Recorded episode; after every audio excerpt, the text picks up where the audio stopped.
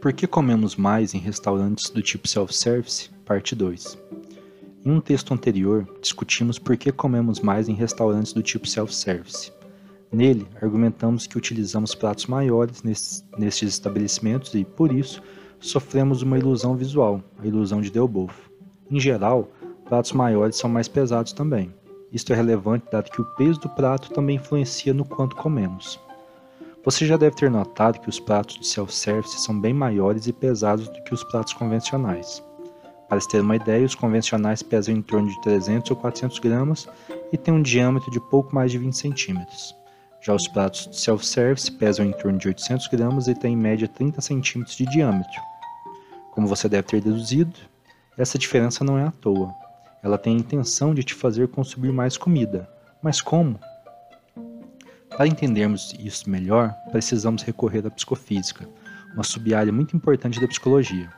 Ela se preocupa em estabelecer relações entre determinado estímulo, uma imagem, um som, uma sensação ao toque e a forma como percebemos. Uma figura central na psicofísica é Ernst Heinrich Weber, que realizou uma série de experimentos que explicam como percebemos a diferença entre estímulos de diferentes magnitudes. Nestes primeiros experimentos, Weber utilizou diferentes pesos como estímulos.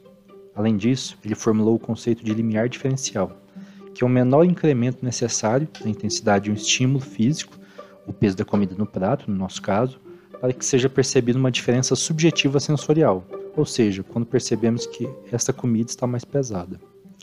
Essa diferença subjetiva que ocorre no plano psicológico foi chamada de diferença apenas perceptível. Uma de suas conclusões foi que quanto maior a intensidade do estímulo de referência, o peso do prato vazio, por exemplo, maior deve ser a intensidade do incremento necessário, a comida colocada no prato, para que alguém perceba uma diferença. Ou seja, percebemos diferenças relativas e não absolutas quando discriminamos pesos. Vamos exemplificar. Quando seguramos um prato vazio que pesa 400 gramas, é necessário colocarmos 10 gramas de comida nele para que perceba, percebamos ele como mais pesado. Já quando seguramos um prato de 800 gramas vazio, são necessários 20 gramas de comida para que percebamos o prato pesar mais em nossa mão. Este valor, estes valores de 10 e 20 gramas são os limiares diferenciais para os pesos de referência de 400 gramas e 800 gramas, respectivamente. Para calcular estes valores, utilizamos a lei de Weber. Nós abordamos essa relação matemática no texto Psicofísica Clássica 1, Lei de Weber. É importante ressaltar que os limiares variam de pessoa para pessoa, ou seja, algumas pessoas são mais sensíveis ao aumento do estímulo, o peso, a quantidade de luz, o volume de som, do que outras. Essa discrepância pode ser gerada por diferenças fisiológicas ou fatores psicológicos, como cansaço, euforia, expectativa, etc. De forma simplificada, os pratos de self-service e até os utensílios do, do restaurante são maiores e mais pesados com o objetivo de nos tornar menos sensíveis ao aumento de peso e à quantidade de comida que ingerimos.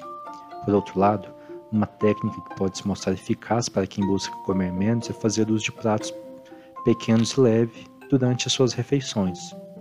Obviamente, um comportamento complexo como comportamento alimentar é multifatorial.